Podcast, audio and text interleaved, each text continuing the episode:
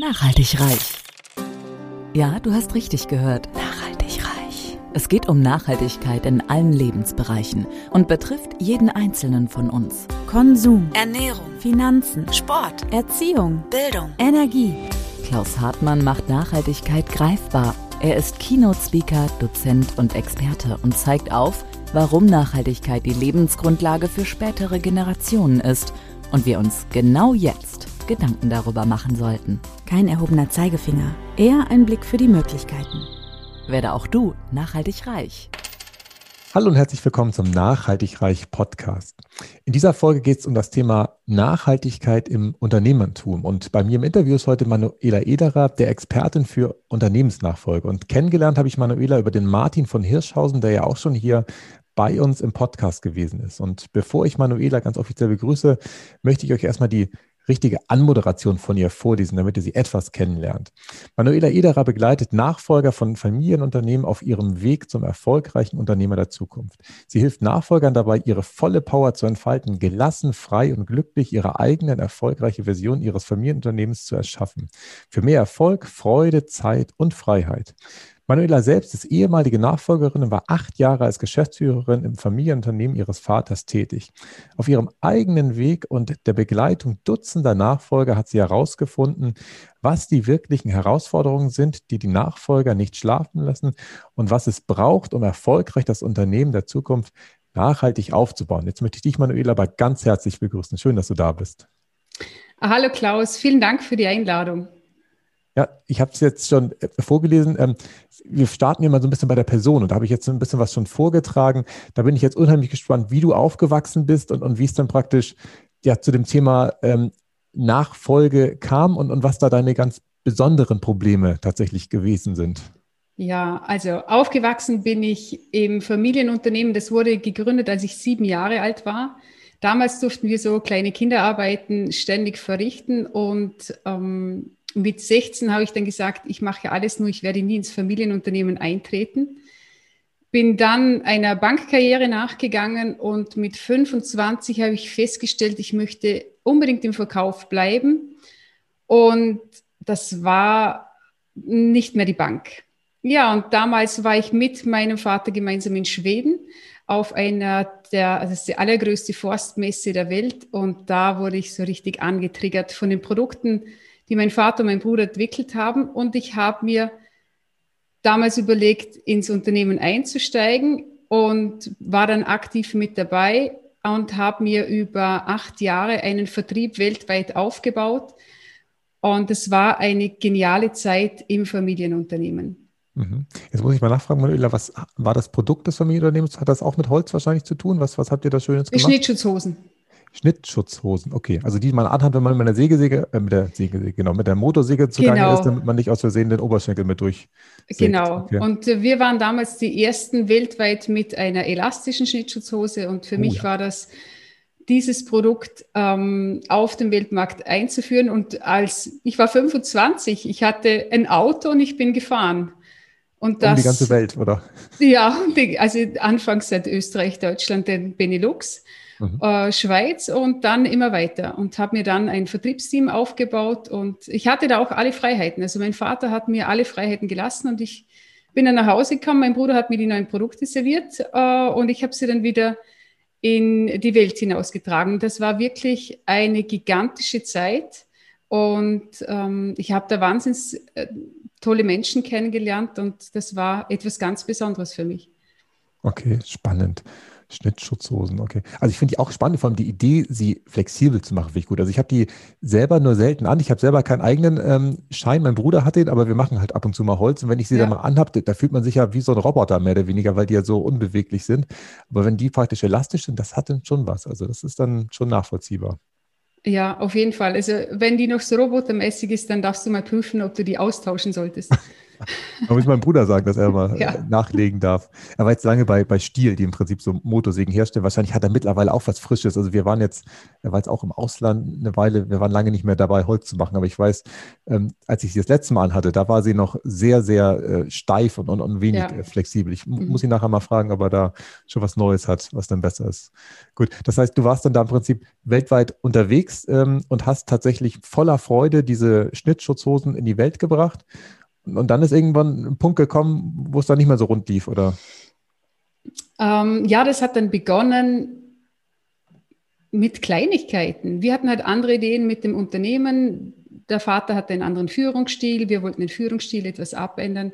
Und so gab es halt diverse Herausforderungen, ähm, welche Ideen wir hatten, welche Ideen er hatte. Und das sind oft halt so Kleinigkeiten, die wo wir als, also das, wo die Nachfolge dann aus einer Mücke einen Elefanten daraus machen. Und irgendwann ging dann gar nichts mehr und wir haben dann entschieden, uns zu trennen. Mhm. Und dass jeder seinen eigenen Weg wieder geht. Okay. Und dann bist du zur Bank zurück oder, oder was, nee, nee, Option nee, war denn dann noch? es gab keine Option Bank zurück. Das waren die Fragen der meisten. habe ich gesagt, nee, wenn du, also nichts gegen Banker, doch wenn du einmal dort weggegangen bist, gehst du im Normalfall nicht mehr zurück. Nee, für mich war klar, also ich bin eine Unternehmerin, ich ähm, liebe selbstständiges Arbeiten, ich werde mich wieder selbstständig machen. Und ähm, mein nächster Schritt war dann zuerst nochmal, also ich hatte da dann in der Zwischenzeit schon zwei Kinder und wir haben uns dann entschieden, noch ein drittes Kind zu bekommen. Mhm. Das war die allerbeste Entscheidung und nach diesem dritten Kind habe ich dann zuerst äh, begonnen, meine eigene Heilreise zu gehen. Denn dieses Ausscheiden aus dem Familienunternehmen hat doch sehr viele Spuren bei mir persönlich hinterlassen. Ich, sehr viele Verletzungen, die ich mir auch selbst zugetragen habe. Und diese wollte ich zuerst heilen und habe ähm, noch äh, diverse Coaching-Ausbildungen gemacht und eine psychologischen Beraterausbildung über mehrere Jahre. Und dann habe ich entschieden, ich begleite andere Unternehmer in ihren täglichen Herausforderungen und war unbewusst zuerst äh, mit den Nachfolgern in Gange. Also das war gar nicht bewusst, sondern unbewusst war ich immer in Unternehmen drinnen, die Nachfolge übernommen haben. Mhm. Und da durfte ich dann sehr vieles lernen. Okay, ja gut.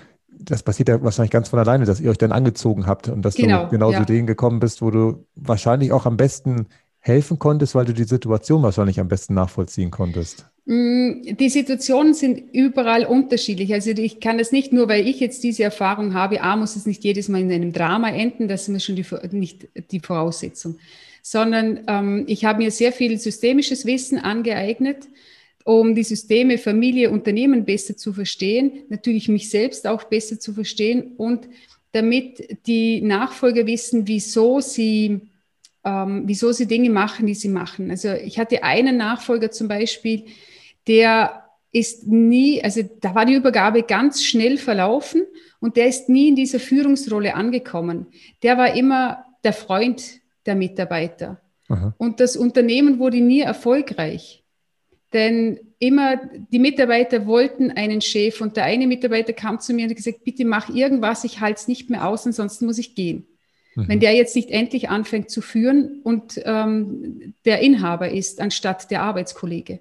Mhm. Und der andere hat, ähm, der andere Nachfolger, der hat sich Projekte an, an, ans Bein gebunden und eins nach dem anderen immer noch intensiver, noch mehr Zeit aufgewendet, um seinem Vater zu gefallen, damit sein Vater ein einziges Mal in seinem Leben sagt, du hast es gut gemacht. Mhm. Nur das wird er nie. Und wenn er sagt, was ändert es? Dein Loch, das da fehlt und das da drin ist in dir, dieses Loch ist so oder so da, das füllt er nicht mehr. Und ähm, jetzt hat er das geändert, er hat aufgehört, dem Vater zu gefallen und macht diese Projekte noch viel besser, nur mit einer ganz anderen Energie. Mhm.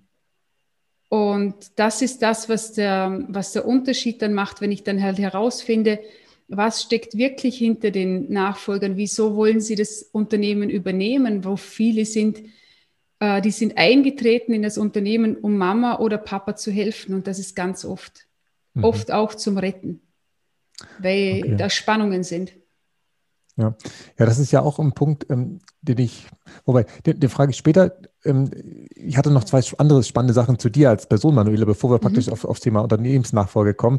Ich hatte gelesen zum einen, dass du jedes Jahr an so einem Feuerlauf teilnimmst und über Glut rennst. Äh, das hast du dann wahrscheinlich auch dir, wahrscheinlich in der Phase ab äh, 33 war das, oder? Wo, wo ihr euch getrennt habt, wahrscheinlich genau. richtig gerechnet, ähm, beigebracht und, und beibehalten oder seit wann machst du das schon? Seit ich 34 bin. Aha mit 34 war ich auf meinem ersten Feuerlauf. Also seit zwei Jahren machst du das, so ungefähr. ja, danke. Seit sechs Jahren, ja, danke für das Kompliment. Ähm, ich war auf meinem ersten Feuerlauf und das ist, der Feuerlauf ist ja, du läufst ja über die Glut deines Lebens. Das, da präsentiert sich ja wirklich dein Leben. Mhm. Ja, und das war mein Leben. Ich bin da drüber gelaufen und so wie mein Leben immer war, hat sich das präsentiert. Ich bin darüber gelaufen und dann hast du immer den Satz im Kopf, ich bin ganz und heil, ich bin ganz und heil. Mhm. Und ich stehe neben dieser Glut und ich habe mir die Füße verbrannt. Okay. Und dann war zwischen, ich habe mir diese Füße verbrannt und ich bin ganz und heil. Und das Drama ging dann eine Dreiviertelstunde bis zu einer Stunde, bis der Feuerlauf beendet war. Und wir gingen dann zurück und ich sagte dann zu meiner Freundin, ich habe mir so meine Füße verbrannt. Dann schaut sie mich an, schaut die Füße an, schaut mich wieder an, sagt Manuela, da ist nichts. Und mein Coach sagt zu mir, so Manuela, und das ist jetzt das Ende. Hör auf mit diesem Drama. Hör auf, dir ständig dein eigenes Drama in deinem Leben zu kreieren, eines nach dem anderen. Ja, und das war dann das letzte Drama, das ich mir wirklich kreiert habe. Mhm. Und der nächste Feuerlauf, der ließ dann zwei Jahre auf sich warten denn ich konnte da nicht mehr hingehen, denn wenn ich dort nochmal hingehe, verbrenne ich mir ja dort meine Füße. Es gab keine andere Option für mich, denn ich muss laufen, ich muss immer laufen in meinem Leben. Und ich wurde dann nochmal eingeladen und war dann wieder auf dem Feuerlauf und dort war mein Learning stehen zu bleiben und zuzuschauen, dass es diese Option auch in meinem Leben gibt. Ja, das war dann der zweite Feuerlauf. Stehen zu bleiben, außerhalb, nicht auf der Glut stehen zu bleiben. Nicht auf der Glut stehen zu bleiben, außerhalb stehen zu bleiben. Ich kann dorthin gehen, ich muss nicht drüber laufen. Ich kann auch, wenn ich auf der Seite stehen bleibe, es genießen, wenn andere Menschen drüber laufen. Okay. Mhm. Ihnen zuzuschauen, wie sie darüber laufen, welche Freude sie haben, welche Dramen sie kreieren. Denn mhm. viele, und für die war das danach, weil die am Anfang haben sie das belächelt und gesagt, das ist ja billig, wenn du schon weißt, du bleibst stehen. Und am Ende haben sie gesagt, vielen Dank, dass du stehen geblieben bist, weil ich hätte nicht stehen bleiben können, weil da kommt ja dann das Ego, ja. das sagt, jetzt habe ich ja so viel Geld bezahlt, muss ich ja drüber laufen. Was sagen dann die jetzt zu Hause, wenn ich sage, ich bin gar nicht darüber gelaufen, war ich zu feig. Mhm. Und für die war das, also es war für mich ein Riesen-Learning, dass ich auch mal stehen bleiben darf und von außen etwas zuschauen darf. Ich muss nicht immer gehen. Und ähm, ja, und dann seit dort gehe ich mit Freude darüber und ich mache jetzt dieses Jahr im Sommer meinen letzten äh, Feuerlauf als Teilnehmerin. Mhm. Und danach steige ich zur Assistentin hoch. Okay. Also ich, ich, ich habe mein Drama jetzt beendet für mein Leben. Ich weiß, wie ich mit Freude äh, darüber gehen kann und wie ich es schaffe, in meinem Leben die Angst nicht mehr wegzudrücken, sondern die darf sein und ich gehe mit der Angst. Mhm. Ich wandle sie in die Liebe und gehe mit der Angst über die Glut meines Lebens. Und wenn ich jetzt einen neuen Schritt mache in meinem Leben, dann habe ich diesen Glutteppich vor mir, dieses Bild und ich nehme die Angst mit, gehe ins Vertrauen, in die Liebe und laufe darüber. Über diese scheinbaren Grenzen, die doch nicht vorhanden sind. Okay, sehr schön. Also ich finde es tatsächlich ja auch spannend. Ich bin noch nie bei Feuer gelaufen. Ich mache auch viele so Sachen und mache auch viele Persönlichkeitsentwicklung und so ein Kram. Das hatte ich noch nicht. Ich finde es tatsächlich spannend, ähm, dass es mit der, der inneren Einstellung äh, korreliert, ob man sich die Verletzung zuführt oder nicht. Ja. Da gibt es ja auch tolle Untersuchungen, also was heißt toll, beeindruckende Untersuchungen, ähm, äh, vorwiegend aus Russland, ehrlicherweise, wo dann, was weiß ich, den Leuten erzählt wird, dass ich, ich drücke jetzt einen Löffel auf die Schulter und je nachdem, was sie sich vorstellen, kann es sein, dass sie dann eine Brandblase ausbilden mhm. oder nicht, obwohl der Löffel kalt war. Genau. Und, und das, das finde ich total beeindruckend. Das gleiche Phänomen ist da ja äh, praktisch mhm. noch mit, mit der Glut, dass man halt ist von der Einstellung abhängt, ob man sich die Füße von unten halt verbrennt oder nicht. Und ja. was ich bei also wir haben, ja? wir haben immer eine dabei, die läuft mit Seidenstrümpfen. Okay. Was die sind immer ganz. Ihr zu zeigen, dass nichts passiert. Die Seidenstrümpfe verbrennen nicht. Okay. So eine Seidenstrumpfhose von deiner Frau kennst du bestimmt. Ich ich, ich habe es vor Augen, ich, ich äh, bin aber noch im Überlegen, aber die Glut ist doch schon heiß. Ich bin ja auch ein bisschen Ingenieur, ja, ja. das kriege ich auch nicht raus. Also. ja, die ist, die ist heiß. Ja. Doch es ist klar, wir gehen, ähm, also das Erste, was wir lernen dürfen, wir haben einen Körper, wir sind nicht unser Körper. Ja. Und wenn wir einen Körper haben, dann sind wir die Seele und die Seele, das innere Ich, das ist immer ganz und heil. Mhm. Auch wenn wir uns die Füße verbrennen. Wir sind immer ganz und heil. Mhm. Und die, die sich die Füße verbrannt haben, auch immer in, in diesem Feuerlauf, weil du triffst dich ja danach dann wieder. Das ist ja nicht an dem Abend vorbei, sondern es geht ja dann weiter und drei Wochen später triffst du dich auch nochmal. Da mhm. sagen die, die sich die Füße verbrannt haben, jetzt bin ich endlich aufgewacht. Okay.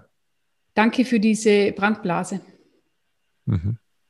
Ähm, und natürlich diese Glut, also die solltest du jetzt vielleicht nicht im Garten machen, indem du irgendwelche Holzscheite nimmst, das funktioniert nicht, sondern das ist ähm, eine spezielle Mischung aus Weichholz und Hartholz und natürlich auch mit den Energien von, von der Natur und, und von dem Ort und, und den Menschen, die dort sind. Also ich würde es jetzt nicht empfehlen im Garten, sondern ich würde es echt unter Anleitung und es gibt zwei verschiedene. Es gibt welche, die, die die, ähm, die hetzen dich darüber mit, du bist der Stärkste und der Tollste.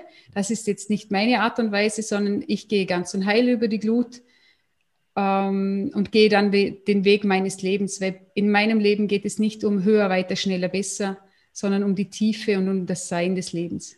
Mhm. Sehr schön, danke. Ja, und, und, und der zweite, ähm, was ich mir noch aufgeschrieben hatte, war, ähm, dass aus deiner Sicht, ich hatte äh, bei LinkedIn irgendwie 10 oder 15 Wahrheiten über dich gelesen, ja. dass aus deiner Sicht der Generationenwechsel zu 95 Prozent aus zwischenmenschlichen Themen heraus nicht funktioniert hat oder nicht stattgefunden hat. War das bei dir oder ist das jetzt auch etwas, was du wahrscheinlich immer wieder auch woanders beobachtest? Mm, das ist egal bei wem. Also okay. wenn das, wenn jeder, also ich habe mich ja spezialisiert für die Nachfolger von Familienunternehmen und ich habe gemerkt, ich habe ja zwei Jahre lang Generationenwechsel begleitet. Und das ist meistens so ein Ping-Pong-Spiel. Und wenn jetzt einer davon, also ich kann ja nicht beide ändern, sondern wenn einer davon, wenn der Nachfolger sagt, hey, Manuel, ich komme zu dir, denn ich will in meine Klarheit, in meine Stärke kommen, dann kann sich schon sehr, sehr vieles verändern. Und wenn die zwischenmenschlichen Punkte draußen sind, also wenn ich nicht mehr als Kind gefallen will, wenn ich ähm, die Klarheit habe, was ich machen möchte, wenn ich nicht mehr Angst habe, die Zugehörigkeit zu verlieren und wenn ich nicht ständig diese immensen Erwartungen habe, ich bin ja das Kind, mein Vater muss mir das Unternehmen übergeben, der muss vielleicht gar nichts. Hm. Das ist seine Entscheidung, ist sein Unternehmen. Natürlich haben wir Nachfolger viel Energie, Zeit und so weiter investiert. Doch schlussendlich gehört das Unternehmen dem Inhaber. Und wenn er nicht wirklich will, muss er nicht. Und wir, wenn wir doch ständig unser Glück von dem anderen abhängig machen und nicht unser Glück für unser Glück selbst verantwortlich sind, dann funktioniert es nicht. Und ich habe jetzt einige Unternehmensberater, die, bei denen sind Prozesse, die in Stocken geraten oder bei Rechtsanwälten, weil die Verträge nicht unterschrieben werden. Wenn diese zwischenmenschlichen Themen gelöst werden, dann ist auch kein, also dann, dann gehst du zum Rechtsanwalt, okay, bam, bam, bam, das ist Fakt, unterschreib, so wie du das auch unterschreiben würdest, wenn du als, als Nachfolger von einem, also nicht als, als Sohn, Tochter oder sonstigen jemand, mhm. wenn du ein Unternehmen kaufen würdest. Doch wir agieren ganz anders, weil wir ja Kinder sind und das ist mehr als menschlich. Und wenn wir, also wenn ich das damals gewusst hätte, dieses Wissen, was ich heute habe, dann wäre es nie so eskaliert, mhm. sondern wir hätten schon viel früher also was wollte ich, was habe ich gedacht, was mir nicht alles zusteht? Welche Erwartungen hatte ich denn nur? Ja. Und daran scheitert es bei den aller, allermeisten und natürlich auch bei den Inhabern, denn wenn ich die Inhaber begleitet habe, haben die immer ein Bild von ihrer Zukunft im Kopf. Mhm. Und dieses Zukunftsbild ist immer aus dem Ego entstanden. Und wenn ich mit ihnen das Bild ihrer Zukunft aus ihrem Herzen kreiert habe, da wollte keiner bleiben. Die mhm. wollten alle noch was anderes machen. Und wenn die Inhaber das schaffen für sich, sich mal zu fragen, was war denn früher mal mein Traum? Bevor dieses Riesenunternehmen da war, all dieses, diese Verantwortung, was wollte ich, was habe ich damals gedacht? Und was, wenn alles möglich ist, welches Bild kann ich mir denn der, von der Zukunft kreieren? Mhm. Und natürlich auch als, als Nachfolger, weil die meisten, die sind ja wie auf dem, also auch wenn ich, die, ich bin da an der Front, ich muss da kämpfen. Ja, mhm. du, wo ich dann echt frage, du, ähm, wo war denn dein Großvater, in welchem Krieg, wo war der? Mhm. An welcher Front, was war dort, in welcher Gefangenschaft? Und das sind so viele alte Themen, die sich da immer wieder, also das nicht nur, das müssen keine Konflikte sein. Das, wirkt, das ist so viel Altes, was da wirkt. Und da haben wir nicht annähernd eine Ahnung, wenn wir da nicht offen sind, da mal hinzuschauen. Mhm. Das heißt, du arbeitest gleichermaßen mit dem Nachfolger wie auch mit dem Inhaber. Meine Frage wäre, reicht es mit einem zu arbeiten oder ist ich, der Idealfall beide dann praktisch? Ich arbeite ausschließlich mit dem Nachfolger. Ach so, weil ich habe eben verstanden, dass du auch manchmal mit dem Inhaber. Das, ha nee, das habe ich gemacht und für mich festgestellt, es funktioniert nicht. Ach so, jetzt wird es aber spannend. Warum das nicht?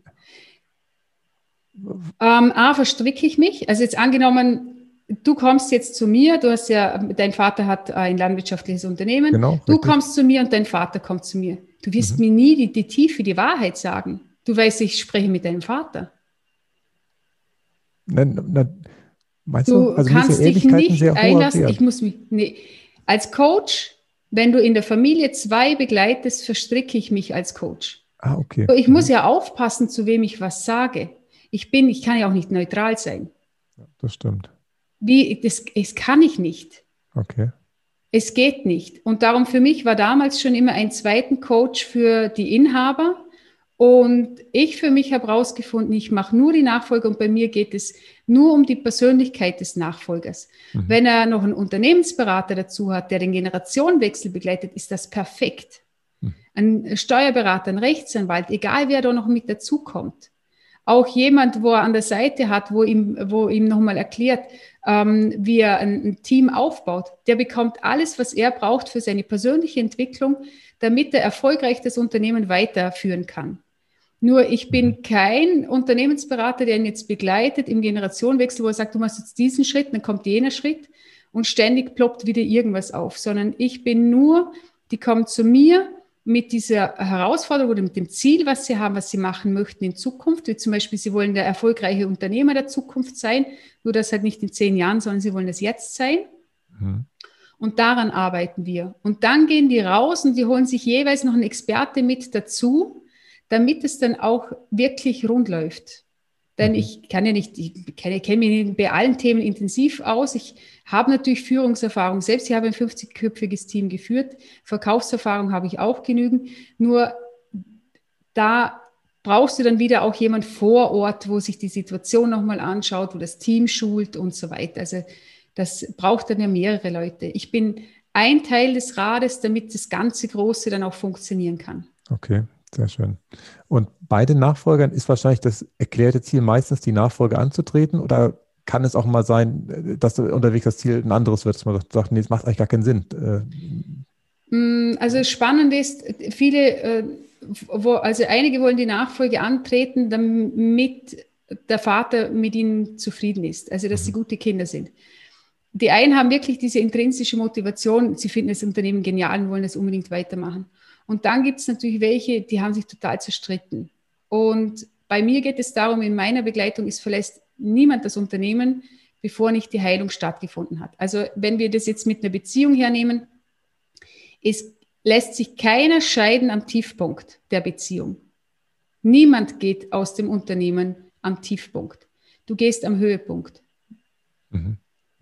Dann, wenn du wirklicher Frieden hast in dir, ähm, wenn du wirklicher Frieden hast in dir. Mhm. Und das ist möglich, denn zuerst darfst du deine Themen aufarbeiten und dann kannst du das Unternehmen verlassen. Und ich habe das jetzt bei mehreren Fällen schon gemacht. hat super geklappt. Ist natürlich eine Herausforderung, weil die dachten am Anfang, ja, ich gebe ihnen jetzt recht, dass sie da die Armen sind und dass ich sie jetzt dabei unterstütze, dass sie so schnell wie möglich da rauskommen, mhm. sondern nur würden sie zu diesem Zeitpunkt so viel Porzellan zerschlagen und zu, teilweise, also die sagen, es ist mir egal, wenn da Millionen kaputt gehen. Mhm. Das ist echt, ob dir die Arbeitsplätze noch weiter bestehen, ist ihnen doch egal. Hauptsächlich Frieden. Sie wollen Frieden im Kopf. Okay. Und zuerst beginnt der Frieden bei dir und wenn, wenn sie das haben, dann können sie auch gehen. Und ich habe jetzt einen, einen Unternehmer, der ist seit, was ist der, 25 Jahren im Betrieb, mhm.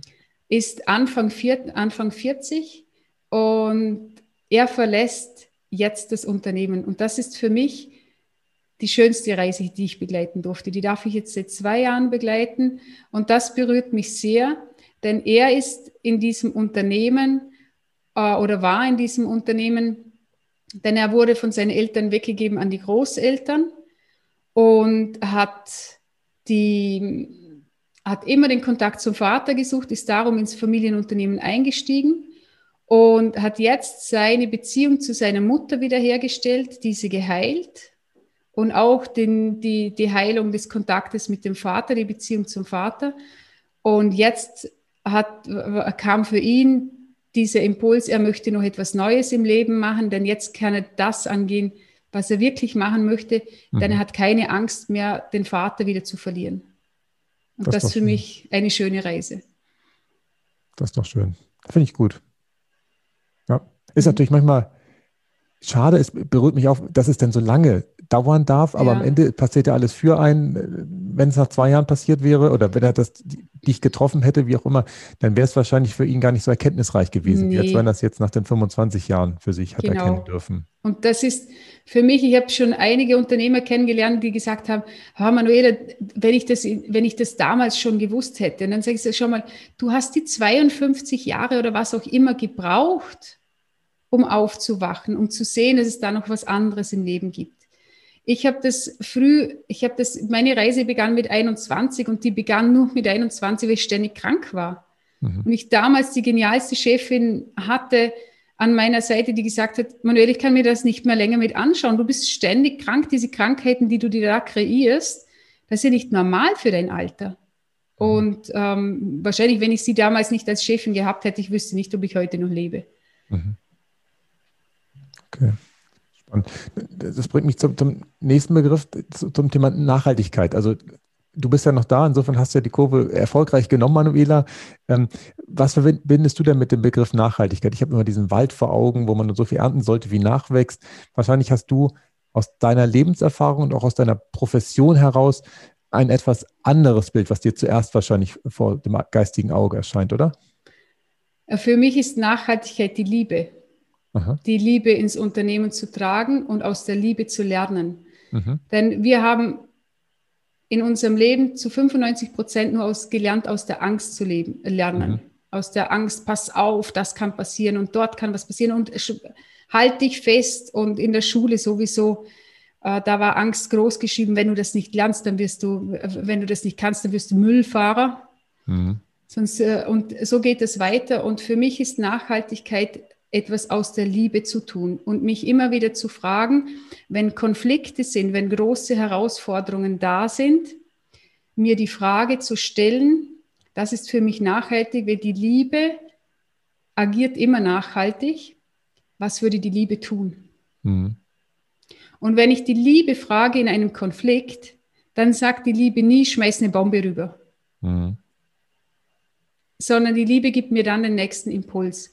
Und wenn ich aus Liebe etwas esse zum Beispiel, und sollte ich aus Liebe auch ein Fleisch essen, dann wird das Fleisch nicht aus einer Großproduktion stammen. Mhm. Das ist für mich Nachhaltigkeit.